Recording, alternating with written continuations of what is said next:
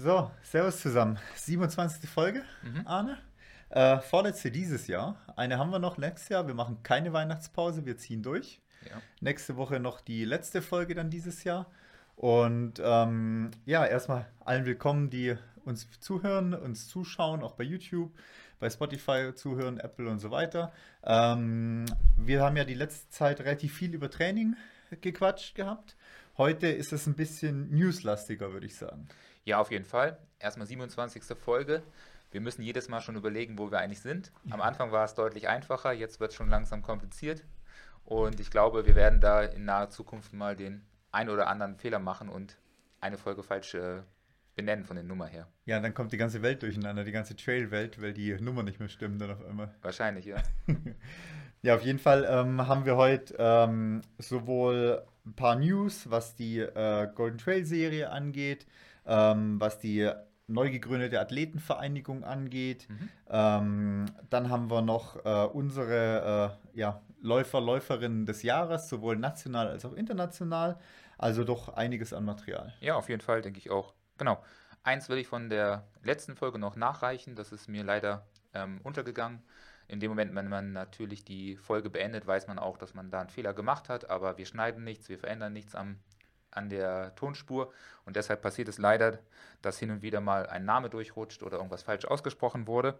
Bei der Cross-EM, die haben wir ja letzte Woche ganz kurz besprochen, haben wir die Hanna Klein vergessen, die vierte geworden ist, die sich mit der Alina Reh noch einen Endsport ähm, geliefert hat.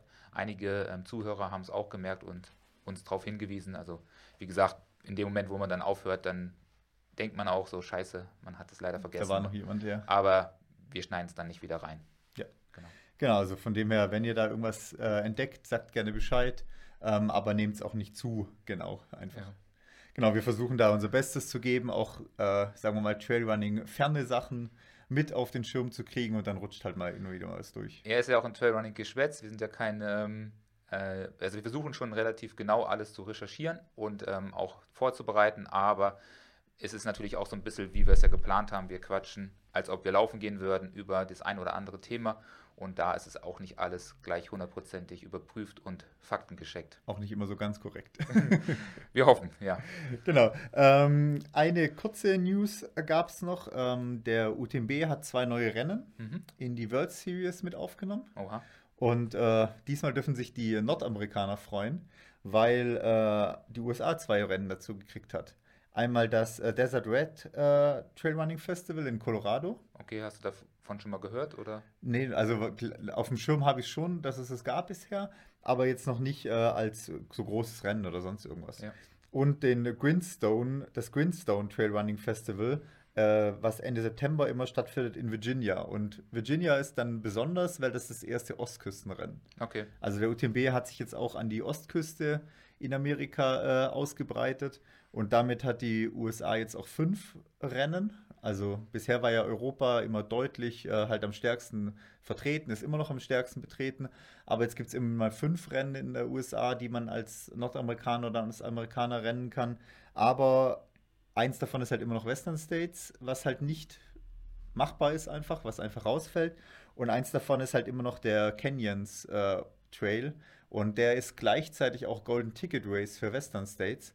Also dementsprechend unmöglich ist es halt da wahrscheinlich, sich auch einen Golden Ticket zumindest für den UTMB zu holen. Genau, also die haben auf jeden Fall deinen Podcast gehört oder unseren Podcast und die Kritik vom letzten Mal ähm, sich zu Herzen genommen und gleich ein Rennen äh, oder zwei Rennen mehr reingebracht. Gleich mal geguckt, was können wir denn noch unter Vertrag nehmen. Weil, weil du das letztes Mal ja schon gesagt, hast, Amerikaner gehen da echt ähm, leer aus, mehr oder weniger. Ja, und ich habe auch da den ähm, gestern den Singletrack-Podcast äh, äh, dazu gehört gehabt. Also die haben nicht über die UTMB-Rennen gesprochen, aber die sind schon hart am Kämpfen, gerade auch so was die eigene Identität angeht. Also wenn man da die, die amerikanische Szene so ein bisschen äh, belauscht sozusagen, die sprechen viel darüber, ähm, wie Europa in den Rang abläuft im Trailrunning, ob man auf jeden Fall nach Europa ziehen muss als Amerikaner, um groß zu werden im Trailrunning.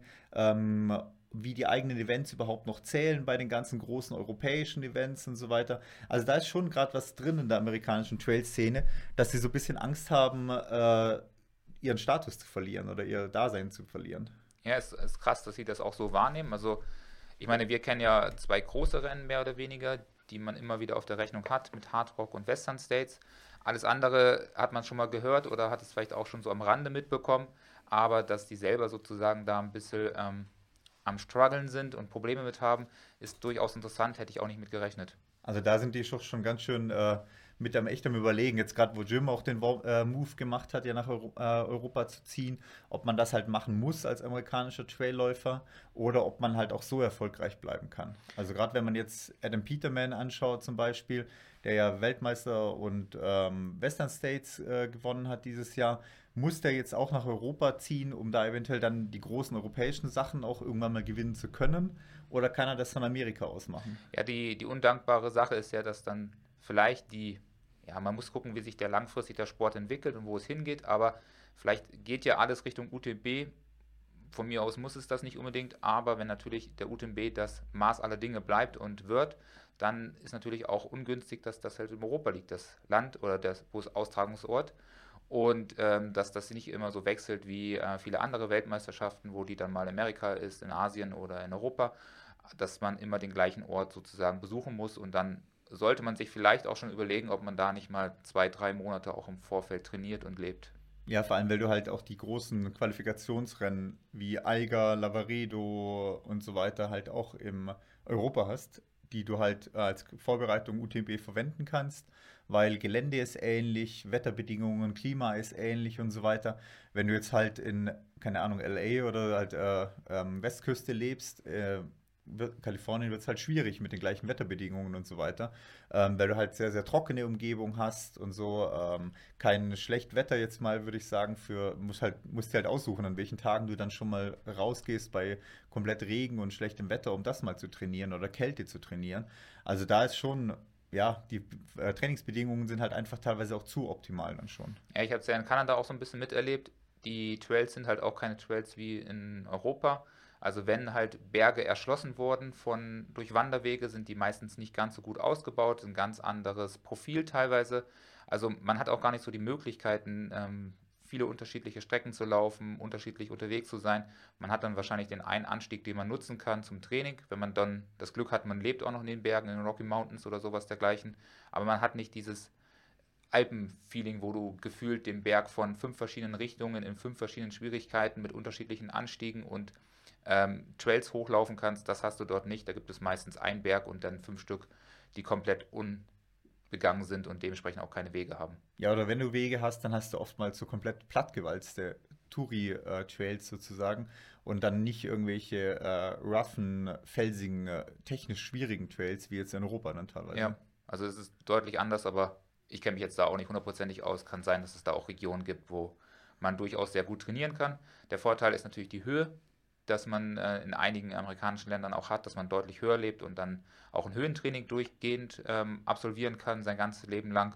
Und davon kann man zumindest dann profitieren, wenn man nach Europa kommt und hier auf ja, 1000 Meter vielleicht startet und dann maximal 2000 Meter hochläuft. Ja, gerade in Amerika, wenn du halt in der Nähe von den Canyons irgendwo wohnst und du lebst schon auf zweieinhalb, 2000 Meter und kannst dann noch in den Canyon runterlaufen, 1000 Höhenmeter, um dann wieder 1000 Höhenmeter zurückzulaufen auf deine 2000 Meter, ist es halt schon ein Vorteil, den du hier halt nicht hast, weil du halt überall dann hochrennen musst und oben dann vielleicht noch Schnee hast und alles. Und mhm. also das ist halt dann schon ein Vorteil dann auf amerikanischer Seite. Ja, und zuletzt natürlich auch das Skitouren gehen was halt ungemein den äh, Profisportlern eine Möglichkeit gibt, kurzzeitig den äh, Belastungsapparat, also die Stoßbelastungen ähm, rauszunehmen, weniger hart zu trainieren für diese Phase oder anders zu trainieren.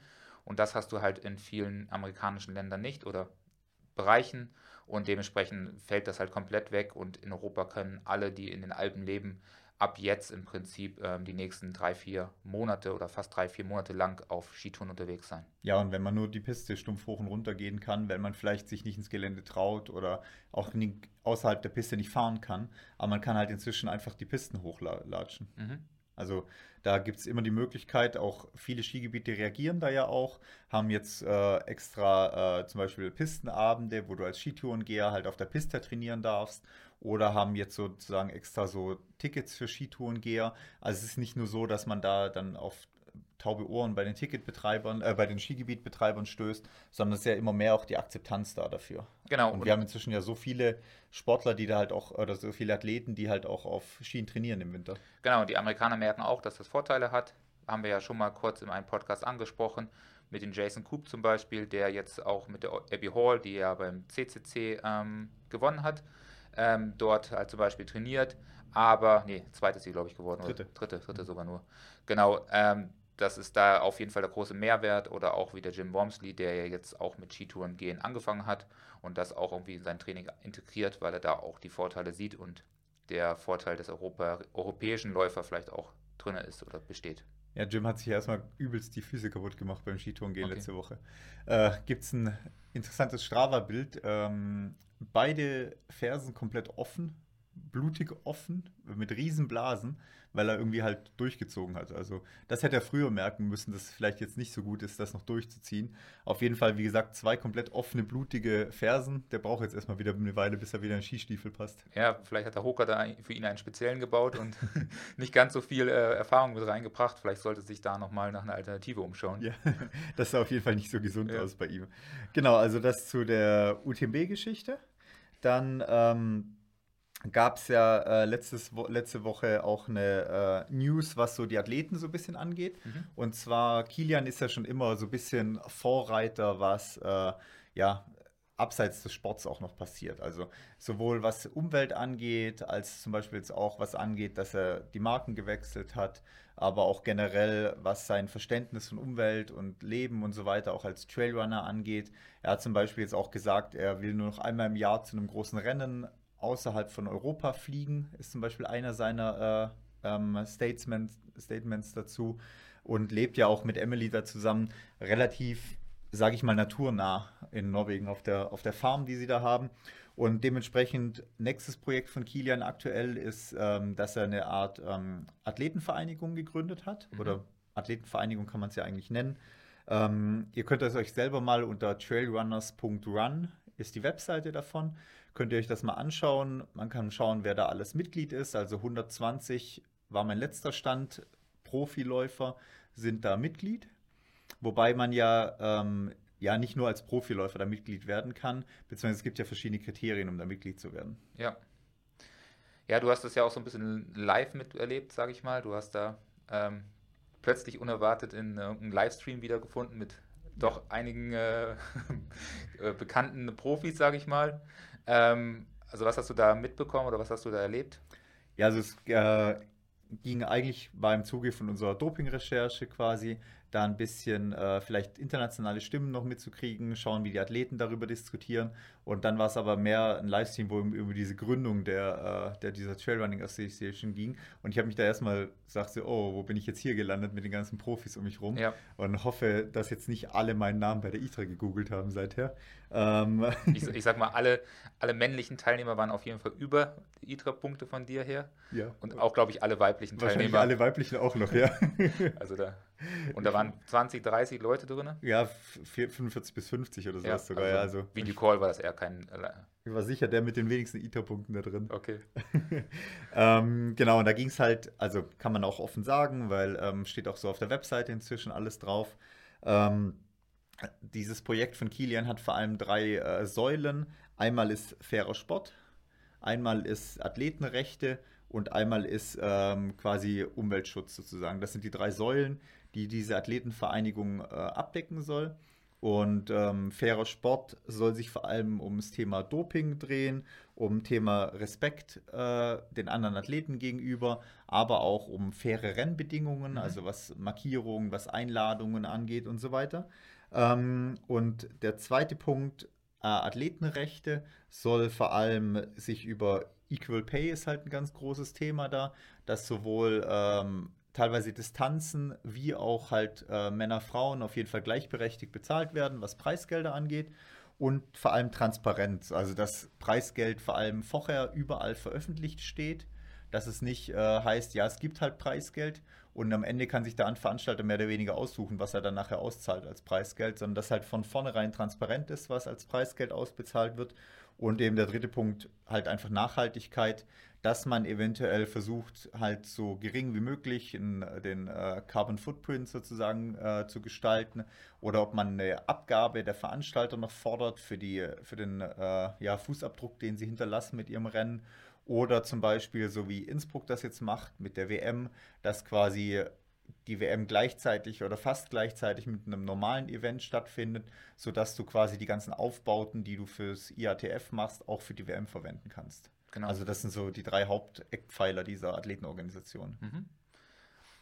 Und ähm, sind ja jetzt so, so gut wie alle dabei. Also du hast ja, wenn man die Namen sich auf der Seite anschaut, sieht man, dass da eigentlich jeder Profi irgendwie draufsteht, sowohl im deutschsprachigen Raum als auch im internationalen Raum. Einige fehlen da sicherlich noch. Ich glaube, dass die alles noch gar nicht so ähm, auf den Schirm haben oder da informiert wurden. Aber jeder mit Rang und Name ist zumindest schon mal dabei. Also schon mal eine gute Voraussetzung, oder? Ja, auf jeden Fall. Und ähm, die Kriterien, dass du da rein kannst, sind vor allem äh, entweder Top 30 ITRA, äh, UTMB, WMRA oder sowas. Und oder halt einen Profivertrag zu ja. haben für nächstes Jahr. Also es ist nicht so nach dem Motto, wir sind nur die 30 Besten hier, äh, jemand anders hat da nichts zu suchen, sondern es soll ja auch um Personen gehen, die einen Profivertrag haben, aber vielleicht noch nicht in den Top 30 gelandet sind oder halt auch nicht mehr reinrutschen vielleicht, aber eventuell mit den gleichen Sachen kämpfen. Genau, also zum Beispiel ist es ja so, dass theoretisch dann kein Deutscher dort mitmachen könnte und wahrscheinlich auch sehr wenige aus der Dachregion. Einige sind ja in den Top 30 aus der Dachregion, aber die Deutschen sind außer Hannes Namberger nicht wirklich in den Top 30 vertreten, sowohl bei männlichen als auch weiblichen Athleten. Trotzdem sieht man doch viele deutsche Namen da drin, die halt einen Profivertrag von Salomon, Adidas, ähm, keine Ahnung was haben und dementsprechend dort reinkommen. Ja, und generell ist es halt auch so, also man kann die Sache sicherlich zwiegespalten sehen. Wir haben ja auch schon mal ein bisschen diskutiert. Ich finde es dahingehend gut, weil es gibt ein paar Sachen, die man regulieren muss. Mhm. Also zum Beispiel sowas wie äh, Preisgelder muss auf jeden Fall reguliert werden. Da sollte auch äh, Anstrengung reingesetzt werden von Athletenseite aus, dass es da halt einfach ein gleiches Preisgeld zu geben hat.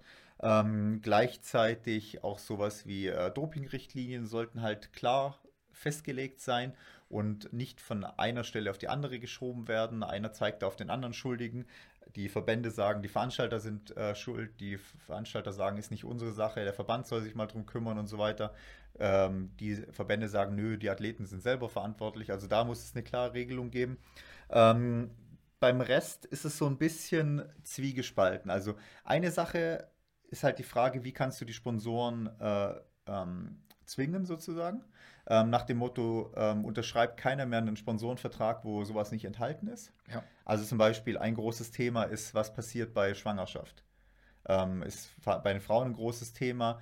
Ähm, bei manchen Sponsoren zählt Schwangerschaft als Verletzung quasi mit rein und bei Verletzungen haben viele halt dann zum Beispiel ein Kündigungsrecht nach sechs Monaten oder sowas. Ja.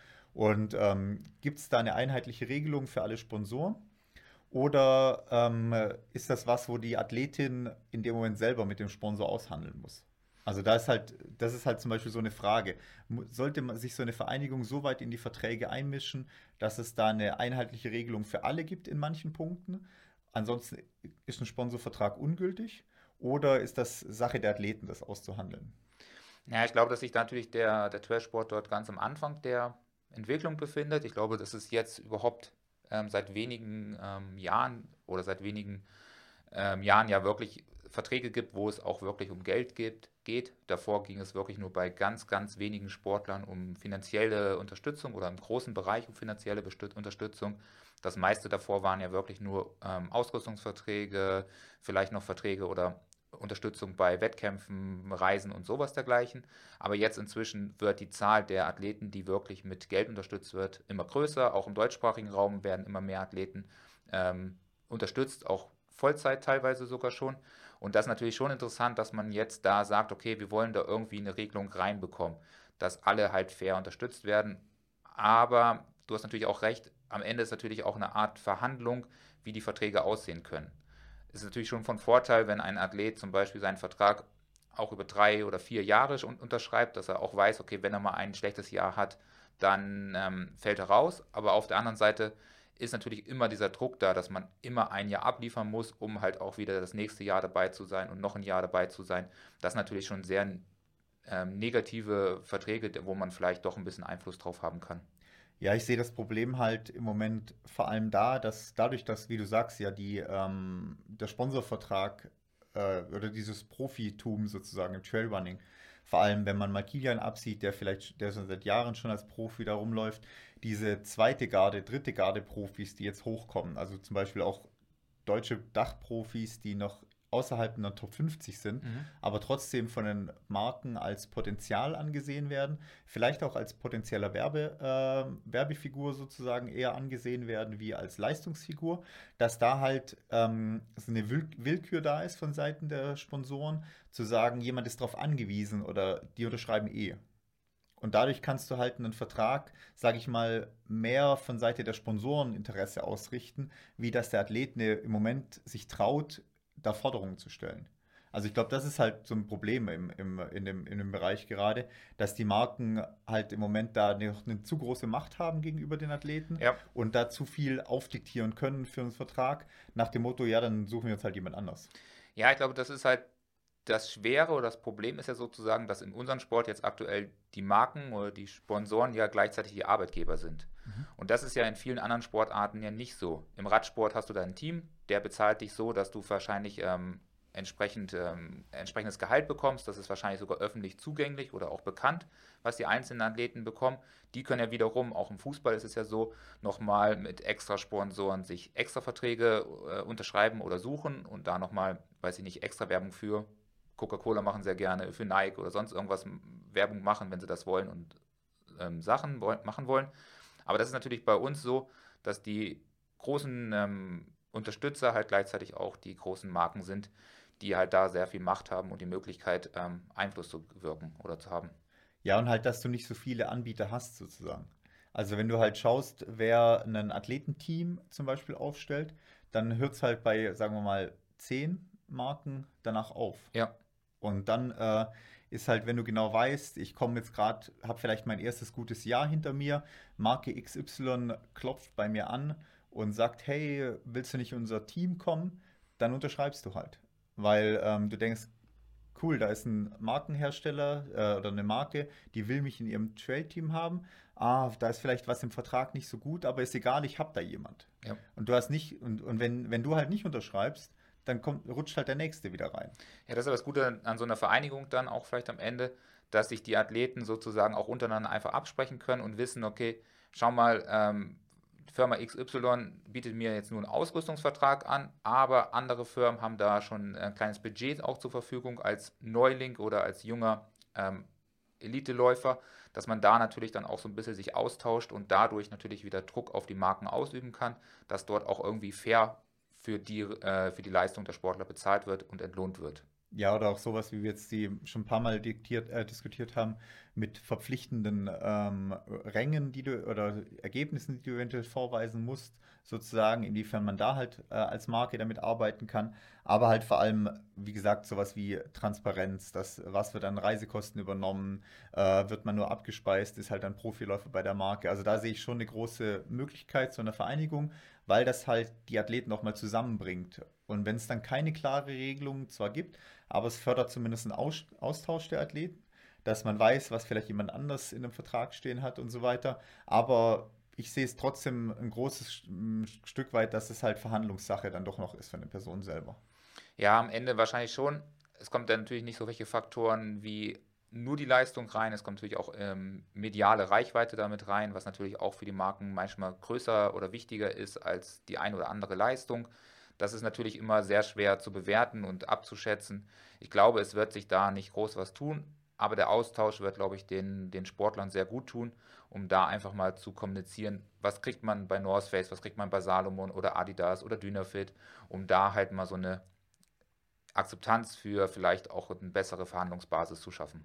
Ja, oder so auch so Punkte wie, gibt es vielleicht einen Passus, der eine Marke dazu in Anführungszeichen zwingt, aber halt äh, motiviert, animiert, zum Beispiel eine Rentenversicherung für den Athleten zu bezahlen in der Zeit, wo er unter Vertrag steht mhm. oder sowas. Also so, so Sachen ähm, ist ja was, wo quasi man schon überlegen könnte, sowas verpflichtend zu machen. Oder es ging zum Beispiel darum, wie sich diese Athletenvereinigung finanziert.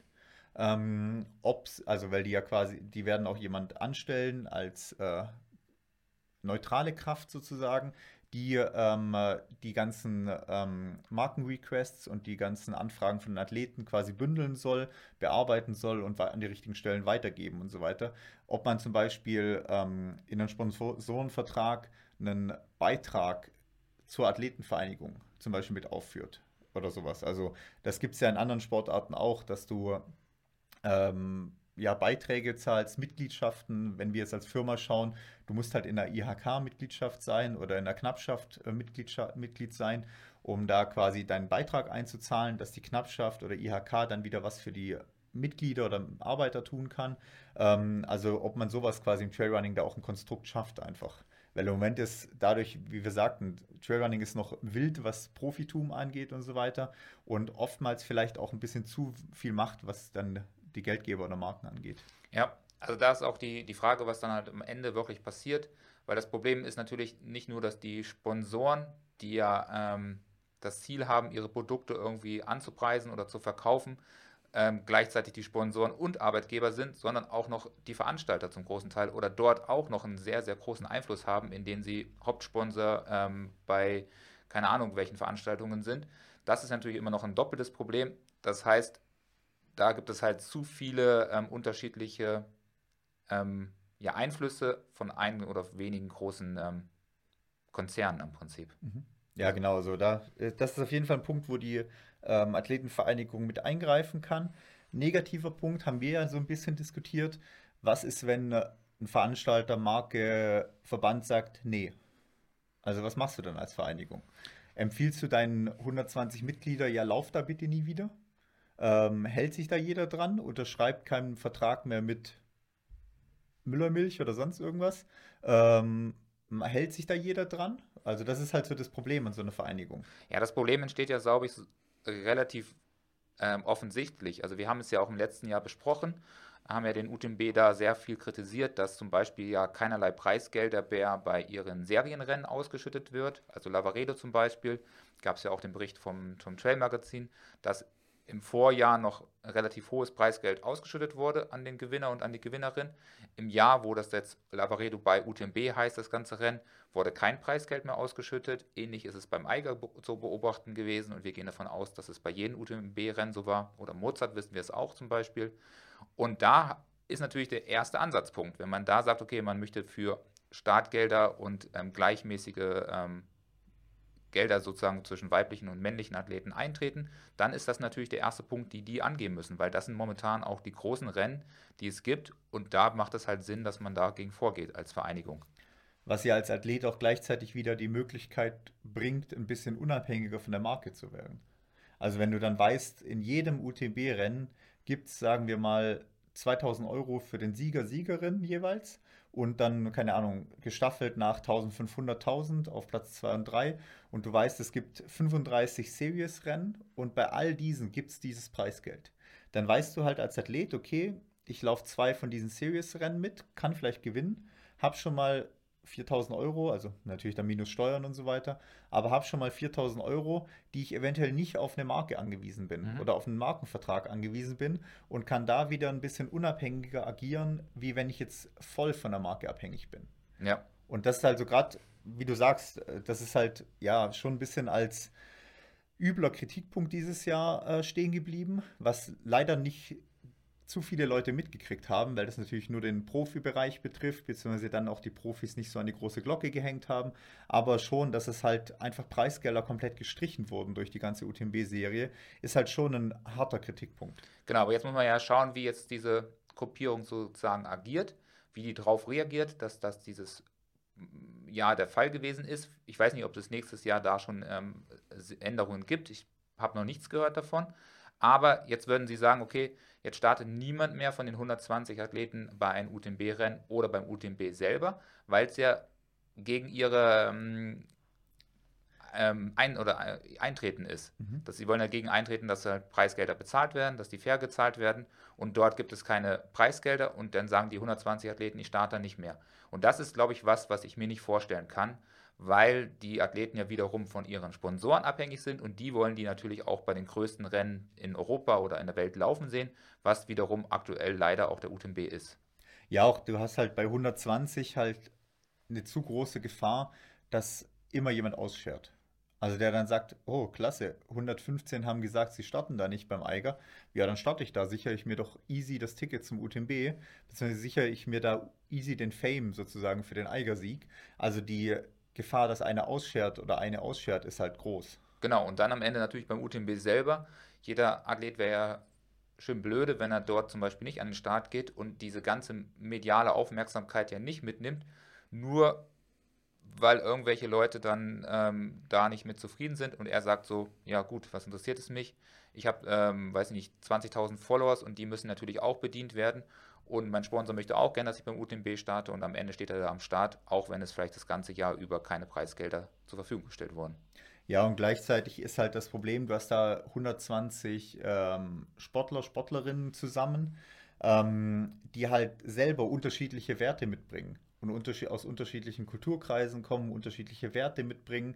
Und dann ist halt die Frage, ist eine Werteüberzeugung von einem Kilian Jornet, der zum Beispiel sagt, keine Ahnung, wir starten bei keinem Rennen mehr, welches von einer Ölfirma gesponsert ist sozusagen. Und dann kommt halt jemand, kommt halt ein Läufer aus, keine Ahnung, aus, äh, aus Afrika, wo sagt, ja, ist mir doch egal. Oder dann kommt jemand aus Nordamerika, der vielleicht auch noch in, einem, in einer Stadt groß geworden ist, wo von Ölraffinerie oder Ölhandel lebt. Oder gibt es ja in Amerika auch viele Ölförderstaaten, wo sagt, nee, warum soll ich da denn nicht starten? Also das ist halt auch noch ein Problem, dass du da ähm, so viele 120 verschiedene Personen hast, die aufeinandertreffen mit unterschiedlichsten Vorstellungen davon. Mhm. Oder ähm, zum Beispiel jetzt, wenn man mal sagen würde, äh, der Eiger ist jetzt in Zukunft von Katar gesponsert, ähm, dann würde Kilian nach seinen Richtlinien, was auf der Webseite steht, zum Beispiel sagen, ja, wir starten da nicht als Vereidigung.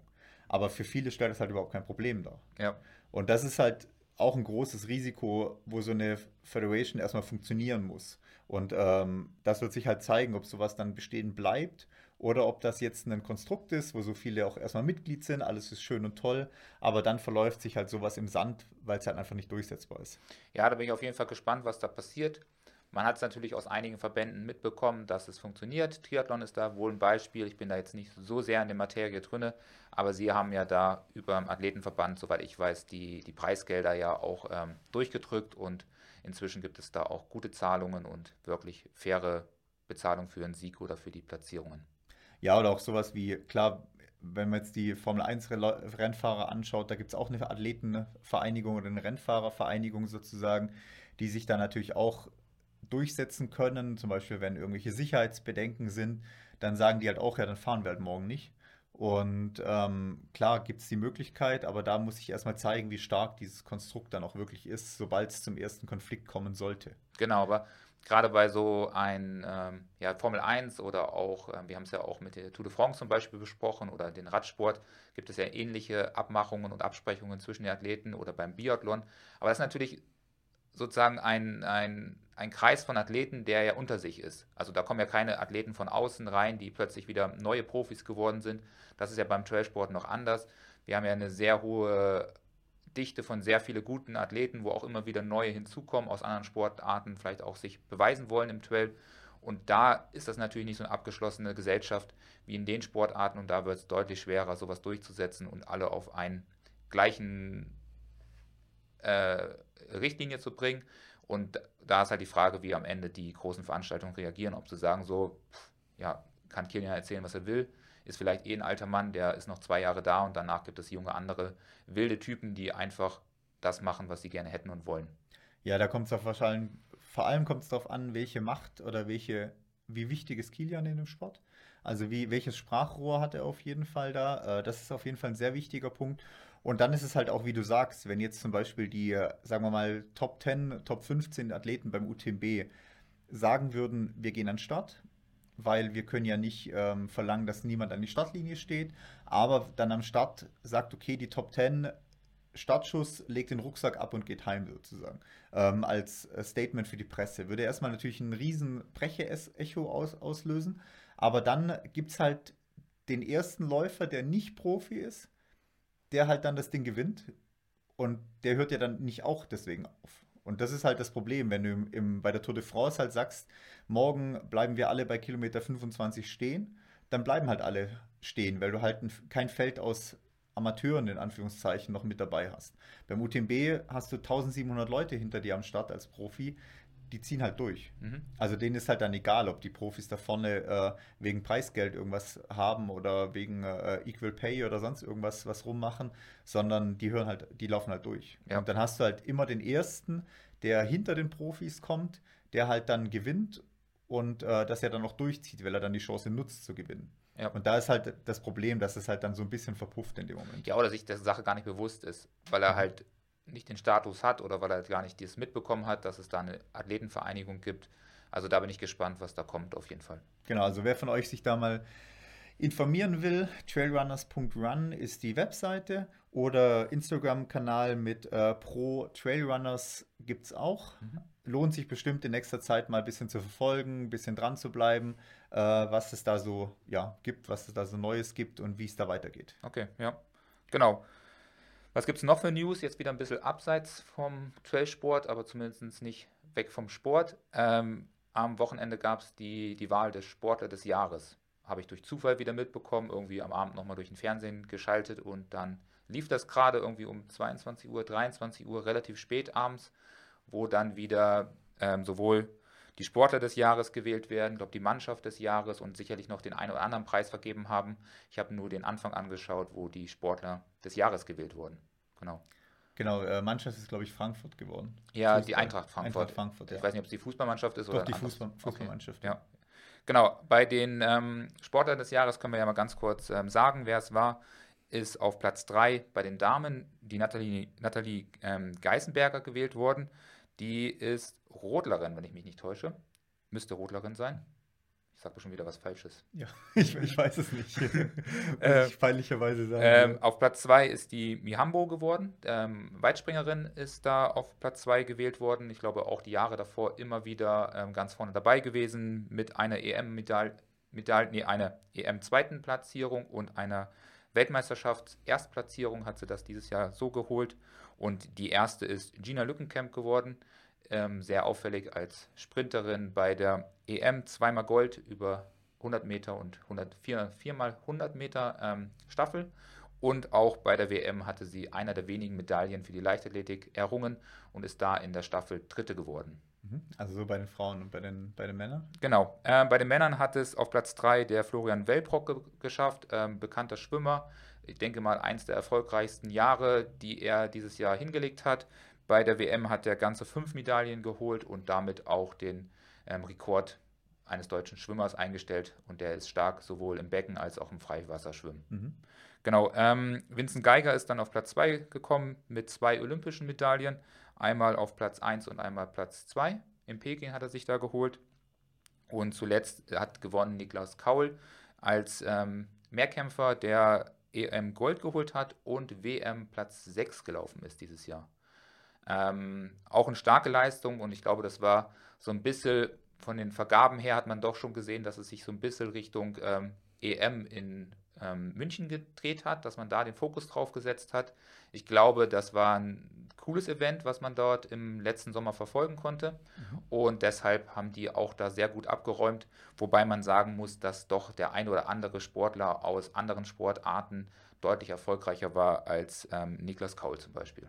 Ja, ist ein bisschen, äh, ja, ist sehr auffällig, dass ähm, es diesmal halt sehr, sehr Leichtathletiklastig ist. Also man schimpft ja immer so ein bisschen über die deutsche Leichtathletik, dass da nichts getan wird, nichts vorwärts geht, keine Erfolge eingefahren werden und so weiter. Aber du hast hier keinen Fußballer, du hast hier keinen Rennfahrer, du hast hier keinen Basketballer äh, oder sonst irgendwas, sondern du hast wirklich halt Leichtathleten oben stehen. Genau. Also es ist nicht so, dass es, dass, also da schon vermehrt Fokus drauf lag. Ja, man muss auch sagen, ich habe da auch mich mit Felix zum Beispiel drüber unterhalten und er hat auch gesagt, äh, der Niklas Kaul ist sicherlich ein sehr sympathischer Typ und er hatte auch äh, es geschafft, dort die Masse zu begeistern und sich die EM-Medaille richtig zu erkämpfen. Aber man muss auch sagen, er ist Favorit gewesen. Also alles andere als die Goldmedaille oder eine Top-3-Platzierung wäre eine Enttäuschung gewesen. Das war sicherlich schon nicht bei, bei der WM sehr gut, hatte da auch einige äh, verletzungsbedingte Probleme. Aber das war die Erwartung. Andere Athleten aus anderen Sportarten ähm, haben da deutlich mehr überrascht. Also zum Beispiel ähm, Johannes Ludwig, der jetzt zwar auch immer zur Spitze gehört bei den Rotlern, aber der hat, hat, hat sich in diesem Jahr zweimal Olympia Gold geholt und kommt nicht mal in die Top 3 rein. Und ein olympisches Gold ist doch ein bisschen höher zu mhm. bewerten als eine EM-Medaille in, in München. Also Ja. Oder auch bei den Damen, da finde ich, dass die Gina Lückenkamp durchaus das verdient hat. Sie hatte auch einen guten Einsatz gezeigt, eine Sprinterin, die ähm, auf EM-Niveau und vielleicht auch WM-Niveau eine Medaille holt, ist eine Seltenheit für Deutschland und deshalb eh eine gute Leistung. Und sie ist auch jemand, der die sehr für die anderen Athleten eintritt, auch ihre Meinung dazu sagt, was Zahlungen in der Leichtathletik betrifft oder ähm, Preisgelder und sowas, da ist sie vorne mit dabei. Aber natürlich sind andere Damen wie die äh, Denise Herrmann zum Beispiel mit Olympiagold über im Biathlon und dritte Platzierung auch nochmal in Olympia. Oder Katharina Her ähm, Henning zum Beispiel auch mit zweimal äh, Medaille in Olympia deutlich erfolgreicher im Prinzip. Ja, dann eine Klosterhalfen, die halt da 65 Minuten Halbmarathon auch gelaufen ist. Ja. Also, und auch andere ja, ähm, jetzt Cross, Crosslauf war jetzt, letzte, da, was wir letzte Woche erst davon hatten, äh, super Ergebnis geholt hat. Also auch da nicht auftaucht quasi. Ja, finde ich eigentlich fast schon wieder okay, weil man ja nicht ganz vergessen darf, dass durchaus das ein oder andere Skandal um sie ja auch geherrscht hat in, die, in den letzten Jahren äh, mit dem Nike Track Team, wo sie ja ähm, durchaus äh, mit den Salazar ja nicht direkt zusammengearbeitet hat, aber da gab es doch das ein oder andere an Dopingvorwürfen und ich finde dann, dann ist vielleicht auch okay, dass es dann eine Gina Lückenkämp wird und nicht ähm, die Klosterhalfen. Ja, da muss, halt, ähm, muss man halt wieder überlegen, ob man das nur an sportlicher Leistung festmacht oder ob man es halt auch an Sachen neben dem Feld festmacht. Also wie du sagtest, dass die Gina da viel auch für die Athleten mit einsteht und so weiter.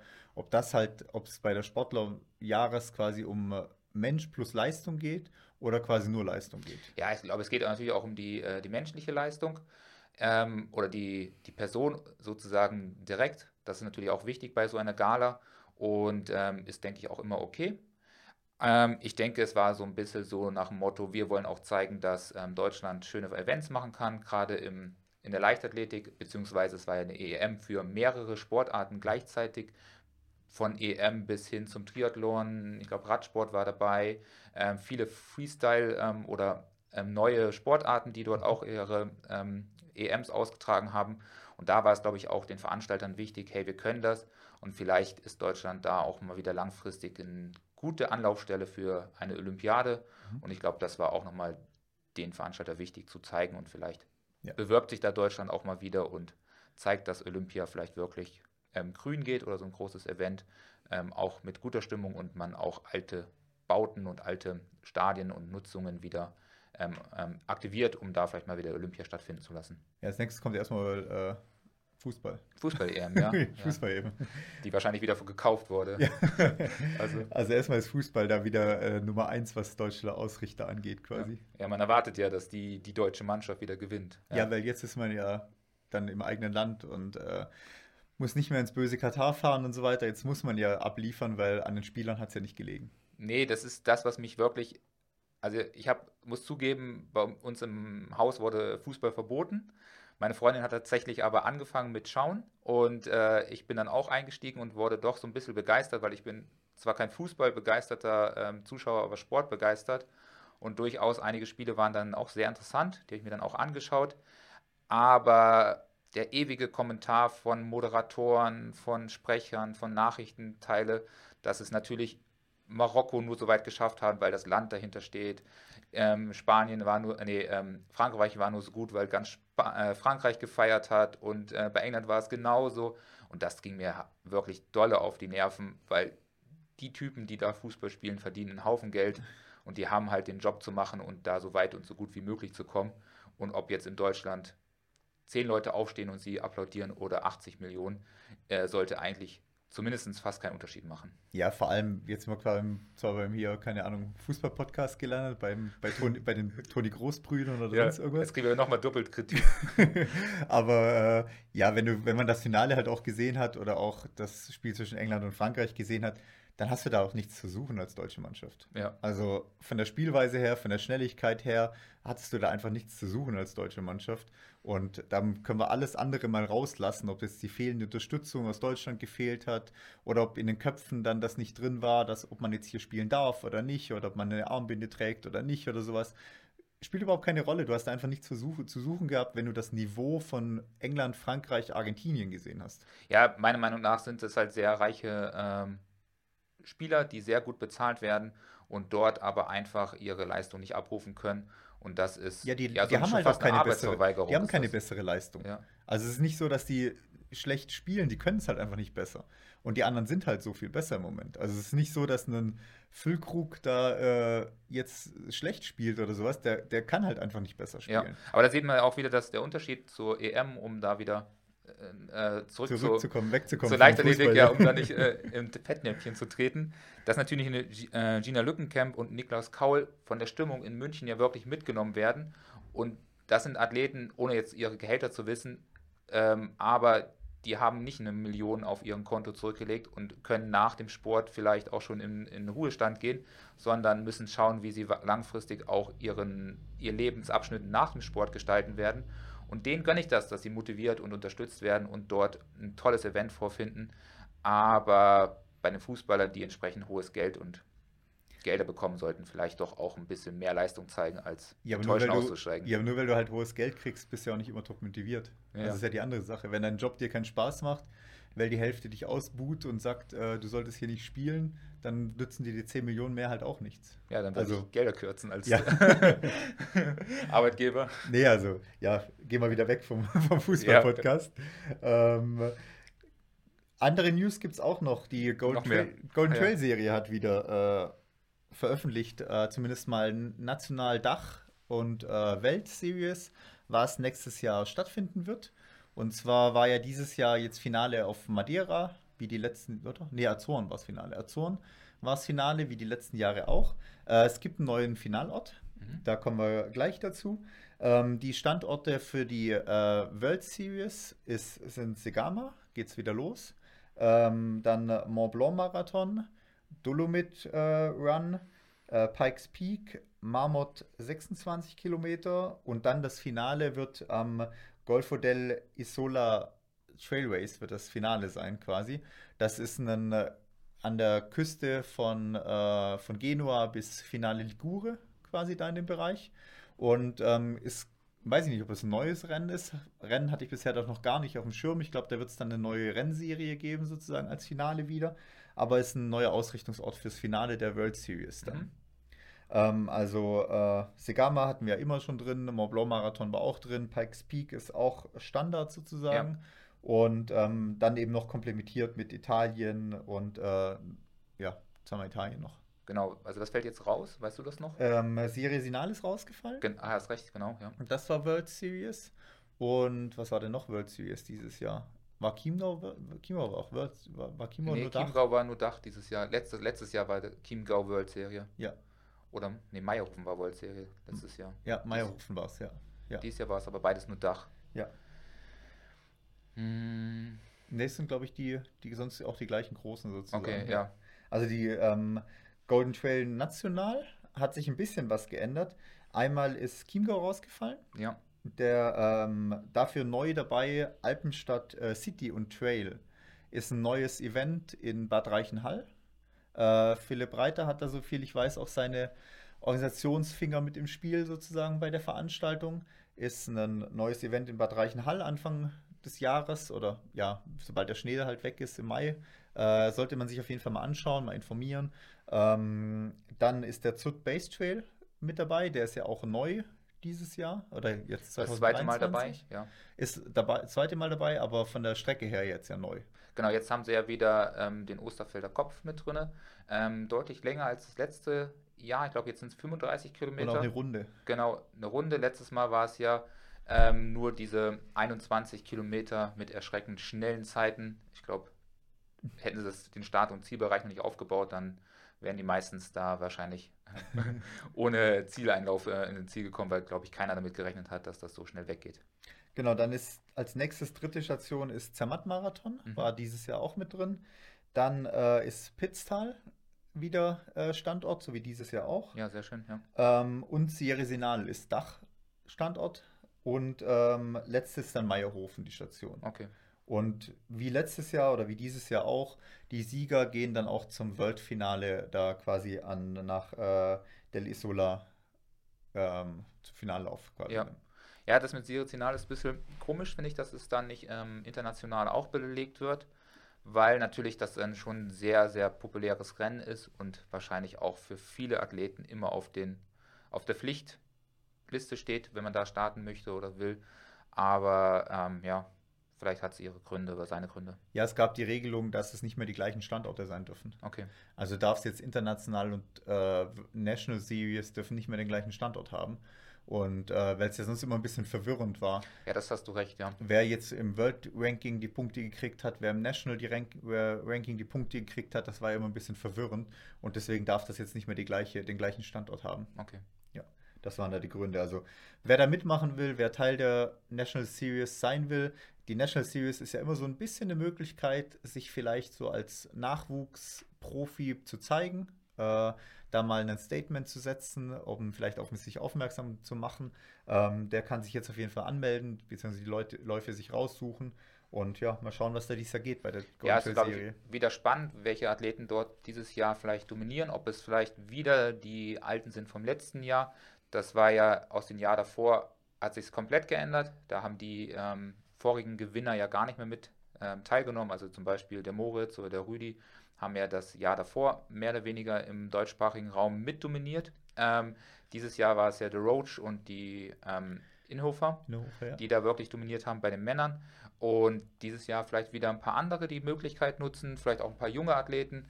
Also es gibt auf jeden Fall Möglichkeiten, sich da in die Top 10 zu platzieren, auch für den einen oder anderen Athleten von uns, die jetzt nicht zu den absoluten Profis gehören, ähm, haben da immer Top 8 oder Top 10 Plätze auch geholt. Ja, also von dem her wird es wahrscheinlich eine spannende Sache, umkämpfte Sache und sind mal gespannt, was da so passiert. Genau, beobachten wir auf jeden Fall weiter. Ja, dann äh, zum Abschluss noch unser Thema Läufer, Läuferin des Jahres. Ja. Ähm, wir haben gesagt, um es nicht zu groß zu machen, wir haben die Top 5 international Männer, Frauen und die Top 3 Männer, Frauen Deutschland rausgesucht. Genau, ja. So, du das. Was starten wir denn mit den Frauen oder mit den Männern zuerst? Ja, mit den Frauen auf jeden Fall zuerst. Ähm, international oder national? International würde ich sagen. Okay. Dann habe ich, ähm, ich hoffe nicht, dass du die gleiche gewählt hast, Nike Brinkmann auf Nummer 1 gewählt. Oder so, fangen du fängst so rum an. Oh ja, dann fangen wir, wir können auch ja. unten anfangen. fangen wir unten an. okay, wir ignorieren das. Wir streichen das raus, wir schneiden das nicht. Ähm, wir fangen ganz unten an. Auf Platz 5 habe ich ähm, Rosanna gewählt, Rosanna Buchauer, weil sie ähm, einer der wenigen ähm, deutschen Läuferinnen ist, die sich international auch gut durchsetzen kann und am Ende auch eine durchaus erfolgreiche Saison hatte. Ähm, mit dem fünften Platz beim CCC, dem fünften Platz bei der WM, einen neuen Streckenrekord beim Eiger über die 51 ähm, Kilometer und nicht zuletzt, weil sie ja auch meine Athletin ist. Ich habe äh, Platz 5 Marion Hogan gesetzt, mhm. die dieses Jahr zweite beim UTMB und äh, dritte beim Western States war. Das ist mein Platz 5. Hatte ich gar nicht auf der Rechnung, aber passt ja. Ja. dann äh, dein vier. Ja, du kannst auch vier machen. Okay, dann mache ich meinen vierten weiter. Habe ich Abby Hall gesetzt. Ja. Die äh, Weltmeisterin im Up ist und dritte beim Classic war. Und, ähm, ah, Moment, ich bin verrutscht. Die hat Transcanaria war sie zweite. Sie hat äh, IATF 60 gewonnen, war dritte beim CCC und erste beim Transvulkania. Deswegen ja. habe ich Abby Hall auf den vierten gesetzt. Okay, bei Platz 4 ist für mich die, äh, der oder der oder die schwerste, der schwerste Name, den ich aussprechen muss. Blandine Lihon, Hirondell. So, ja. Ist das richtig? Ja. ja. Ähm, ist Platz vierte geworden, weil sie, denke ich mal, im Gesamten mit unter anderem die besten Leistungen auf viele verschiedene Strecken und überall dabei war. Mit Goldmedaillen bei der EM, bei der WM und nicht zuletzt den CCC gewonnen. Ist sie, denke ich mal, die bestplatzierteste ähm, Athletin gewesen auf vielen verschiedenen Strecken und bei vielen Wettkämpfen dieses Jahr. Okay. Ähm, Platz 4 war das bei dir? Ja. Okay. Ähm, dein Platz 3? Äh, Ruth Croft ist es geworden, weil sie hat immerhin das eins der legendären Rennen gewonnen dieses Jahr, sonst nicht sehr viele andere Rennen äh, bestritten, aber Western States und da hat sie recht stark und recht gut gewonnen und deshalb ist sie Platz 3 geworden. Okay, interessant. Äh, Platz 3 ist bei mir Courtney gelandet, ja.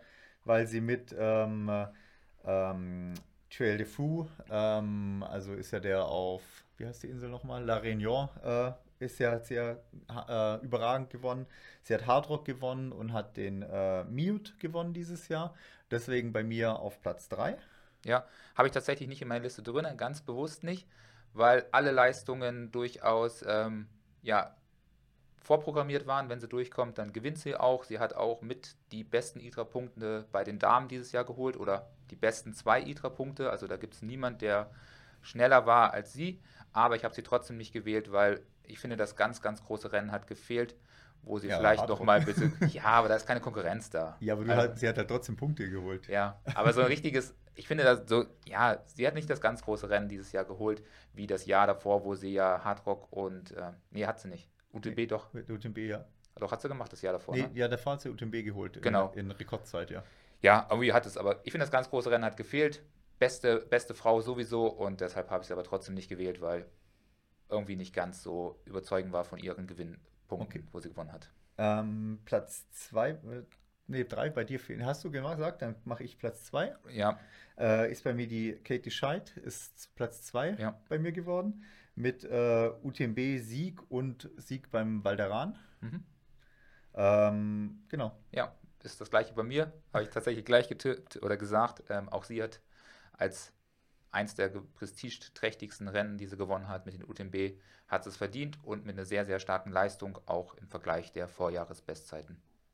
Ähm, und Platz 1 bei mir äh, Blandine Lironel. Okay. Weil äh, wer Weltmeister, wer Europameister ist und den CCC gewinnt, steht bei mir auf Platz 1. Mhm.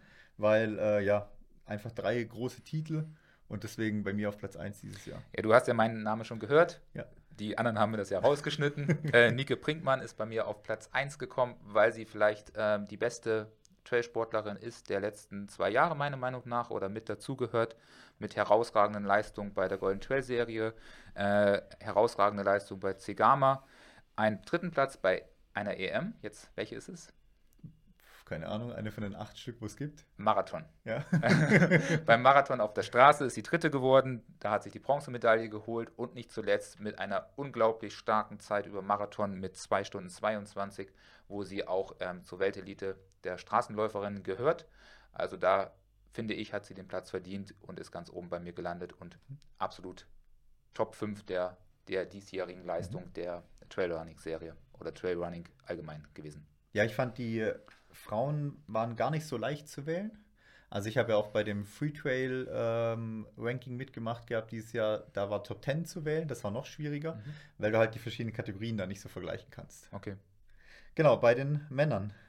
Fange ich wieder an. Bei mir ist auf Platz 5, genauso wie bei den Damen, äh, Hannes Namberger gekommen, weil auch er sich als einziger Deutscher in der absoluten Spitze mit ähm, qualifiziert und damit laufen darf.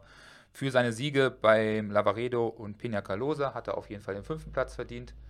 Ähm, Vierter ist er nicht geworden, weil er ähm, seinen Finish beim, beim Südafrika ja so ein bisschen fragwürdig gewählt hat und deshalb ist er nicht Vierter geworden. Also viele Grüße.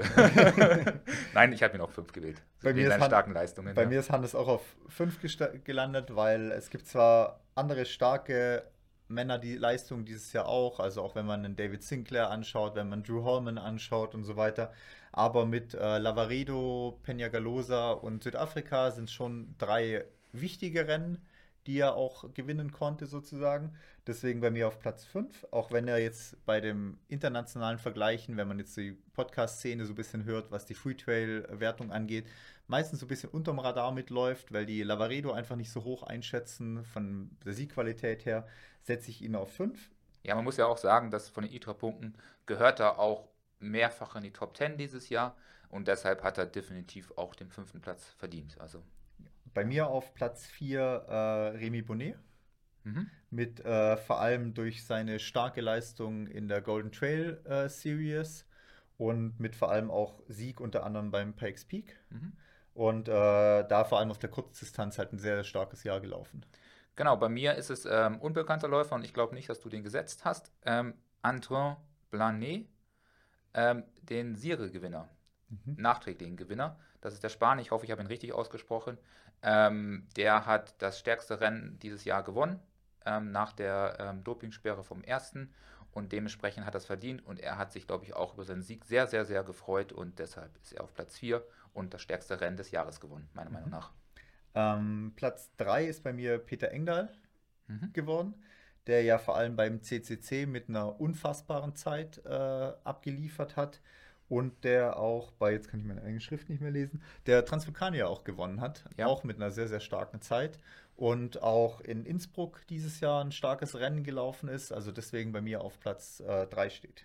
Ja, ein starker Läufer habe ich auch erst überlegt, aber ich habe da ähm, andere Läufer in die Top 3 gesetzt und ähm, einer davon ist der Angermund, weil ich finde es wichtig, dass die Athleten zu WM fahren und das auch mitmachen, den ganzen Spaß. Und er hat seine bestmöglichste Leistung am besten Tag des Jahres abgerufen. Und das ist nun mal die WM, auch wenn das beim Trailsport vielleicht noch nicht das absolute ähm, Prestigeobjekt ist. Aber so sollte es in Zukunft sein. Und deshalb hat er da den dritten Platz gemacht, weil er hat die 40 Kilometer Strecke gewonnen.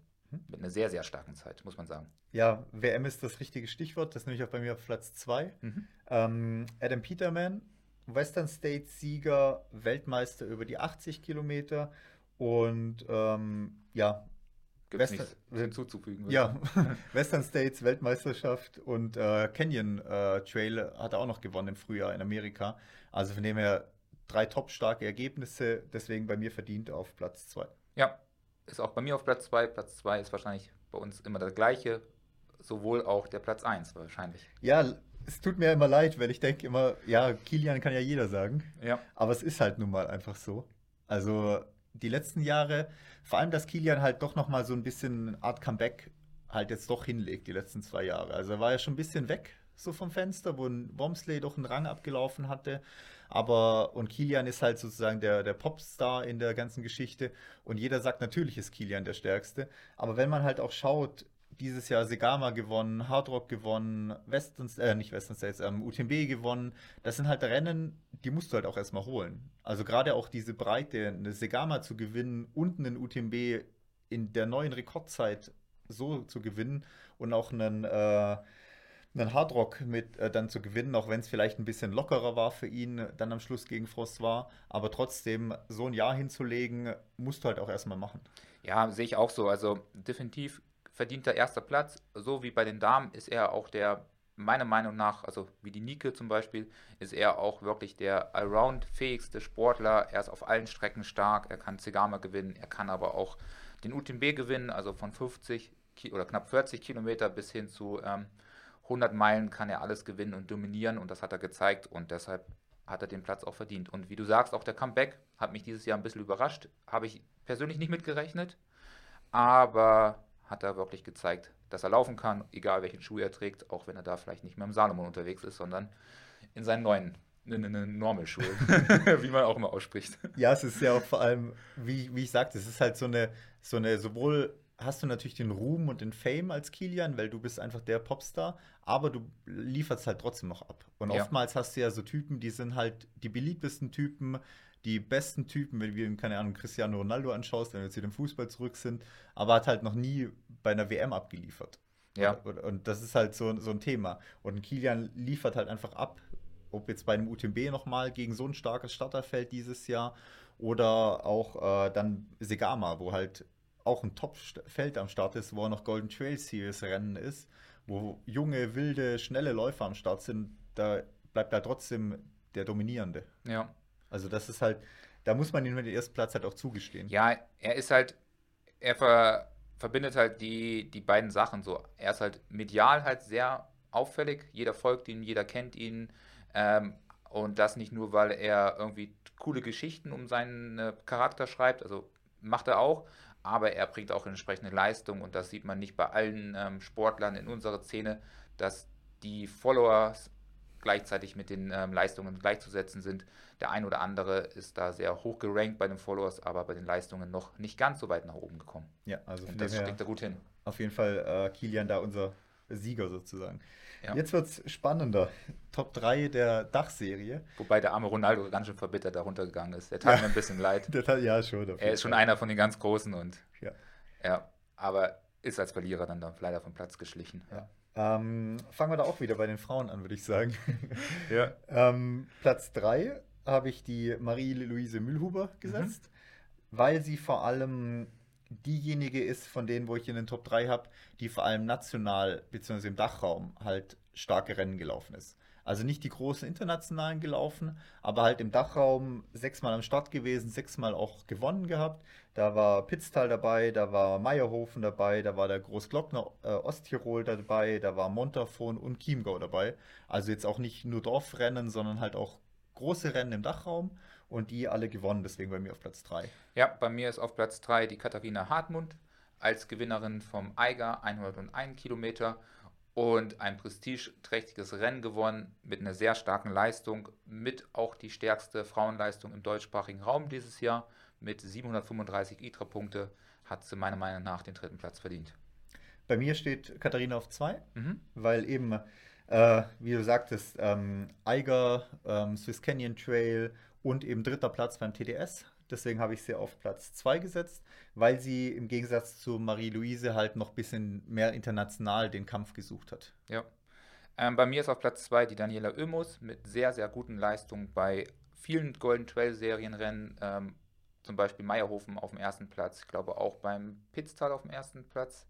Ja. Oder? Oder ist sie der zweite geworden? Nee. Nee, da ist der erste geworden. Ja, also wirklich sehr, sehr gute ähm, Leistungen und auch am Ende im Finale hat sie sich da gut qualifiziert und gezeigt und ich meiner Meinung nach einer der stärksten Läuferinnen im deutschsprachigen Raum. Bei mir auf 1 ist Rosanna gelandet, weil eben Weltmeisterschaft vor allem, CCC vor allem und halt die Rekordzeit beim E51. Und ähm, Hochkönig darf man auch nicht so ganz vergessen, was hier noch gelaufen ist. Äh, also von dem her starkes Ja, aber vor allem, weil sie halt international doch auch sich ganz gut zeigen konnte einfach.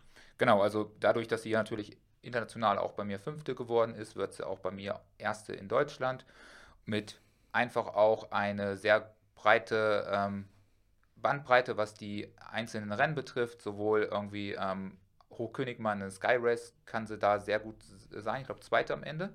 Muss ich selber nachdenken. Zweite ja, muss die gewesen sein. Sie, ja. Genau. Und aber auch jetzt ihr neuer Einstieg auf die 100 Kilometer, wo sie unglaublich stark beim CCC war und auch am Ende ähm, bei der Weltmeisterschaft über 80 Kilometer eine sehr starke Leistung abgerufen. Also da bin ich gespannt, was da geht und mal gucken, was wir da in der Zukunft noch gemeinsam hinbekommen. Beim, ähm, bei den Herren mhm. habe ich auf den dritten Platz den Janusz gesetzt. Ja. Vor allem wegen starker Leistung bei Mozart und auch beim äh, Innsbruck. Ja, Janusz habe ich leider nicht gewählt, auch wenn er es verdient hätte, in die Top 3 zu kommen.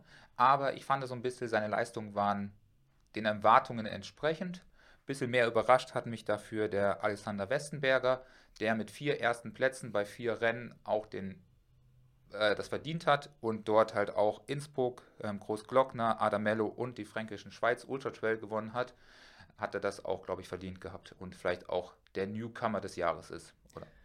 Ja, Westenberger steht bei mir auf zwei. Mhm. Also von dem her haben wir da äh, ähnliche ähnliches, äh, ähnliche Personen drin. Wie du sagtest, Großglockner, Innsbruck, äh, Fränkische Schweiz, ähm, Adamello, also wirklich große Rennen. Ich hoffe, er bleibt auch dabei, bleibt der lang, äh, sozusagen Ultralaufszene auch erhalten. Ich hoffe, dass er sich ein bisschen international dies, im nächsten Jahr misst, weil natürlich sind das alles große Rennen, die er gewonnen hat, aber gehören noch nicht ganz zu den ganz großen. Also da muss er vielleicht nochmal den nächsten Schritt gehen, um sich auch international vielleicht nächstes Jahr nochmal zu zeigen und mal gucken, was er da Möglichkeiten hat, wenn er nochmal in den einen oder anderen Rennen steht, wo er nicht von vornherein der äh, Favorit ist. Mhm. Ja, Platz 1 ist bei mir, äh, nee, Platz 2 bei dir. Ja, relativ unbekannter Läufer, aber auch ein Athlet von uns. Welcher ist es? Ja. Johannes Klein oder Jojo ja. Klein. Ähm, weil ich finde, er ist so ein bisschen ähm, unter den Radar von vielen ähm, anderen Sportlern oder von anderen ähm, Trailläufern, weil er ist super stark. Also er ist dominiert oder rennt in der Skyrunning-Serie ähm, international recht weit vorne mit rein. Da gehört schon einiges dazu, um das als Deutscher hinzubekommen, weil das sind super starke Typen, die dort ähm, aus allen möglichen ähm, südlichen europäischen Ländern kommen. Und er kann sich da immer wieder gut qualifizieren mit dem dritten Platz beim Hochkönig, der dieses Jahr sehr stark besetzt war bei den Männern einen sechsten Platz bei, beim Matterhorn Sky Race gehört da für mich in die Top 2 und ja, mhm. man vergisst ihn ein bisschen. Und ja, stimmt. Also ich hatte auch äh, die Ergebnisse durchgeschaut vorher. Hätte ihn auch fast damit reingenommen. Ähm, ja, ich bin eher Freund der Langstrecke, deswegen ist er bei mir da nicht reingekommen.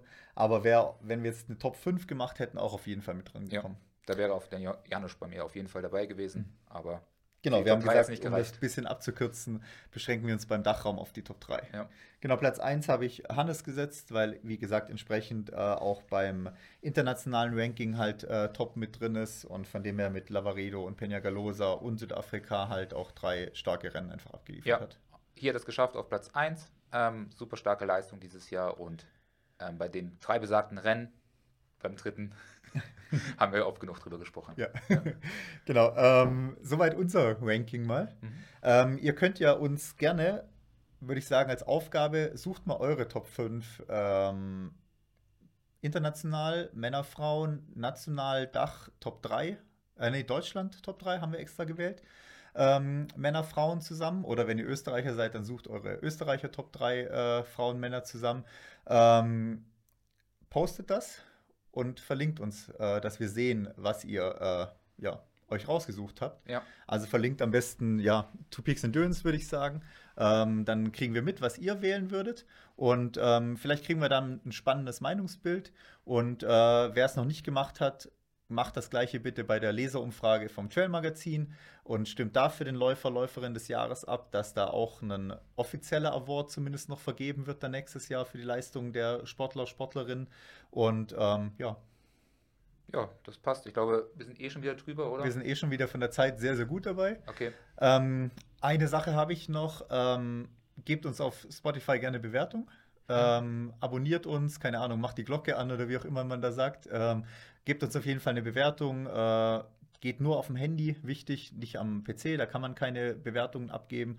Ähm, hilft uns einfach auch so ein bisschen im, im, Ranking und in der Beliebtheit sozusagen. Teilt uns gerne den Podcast, sagt es gern weiter, um da einfach ein bisschen voranzukommen. Ja, wir haben da eh ähm, recht gute Bewertungen bekommen. Spotify hat schon letzte Woche bei uns angerufen, warum wir nur 5-Sterne-Bewertungen bekommen und auf Anhieb haben wir dann die erste schlechte Bewertung bekommen. Ja. Ist auch okay. aber wir freuen uns natürlich über jede 5-Sterne-Bewertung. Genau, also von dem her äh, machen wir Deckel drauf für heute. Mhm. Nächste Woche können wir auch mal ein bisschen über unser äh, Training mal wieder ein bisschen Krafttraining zum Beispiel. Über Arnes Krafttraining zum ja. Beispiel, warum wir hier bald einen verstärkten Stuhl brauchen, weil die Muskeln nicht mehr draufpassen oder sowas. Ähm, nächste Woche auf jeden Fall ein bisschen mehr wieder über unser Training. Wir ziehen so unser Jahresfazit so ein bisschen und ja, sicher noch das ein oder andere spannende Thema. Genau, da finden wir auf jeden Fall noch mal ein bisschen was. Ähm, ja, beim Krafttraining läuft es sehr gut, schon mal das vorab. Die äh, aus dem Fitnessstudio haben schon neue Hantelstangen und äh, mhm. Hantelgewichte bestellt, damit ich überhaupt noch klarkomme mit meinen ja. mega Kniebeugen. Nee. Genau. Ja. Also, das passt. Also schöne Weihnachten auf jeden Fall. Genau, frohe Weihnachten euch. Äh, wir hören uns auf jeden Fall nächste Woche nochmal, bevor das neue Jahr dann anfängt. Mhm. Und dann bis nächste Woche und eine gute Woche euch. Alles klar, bis dann.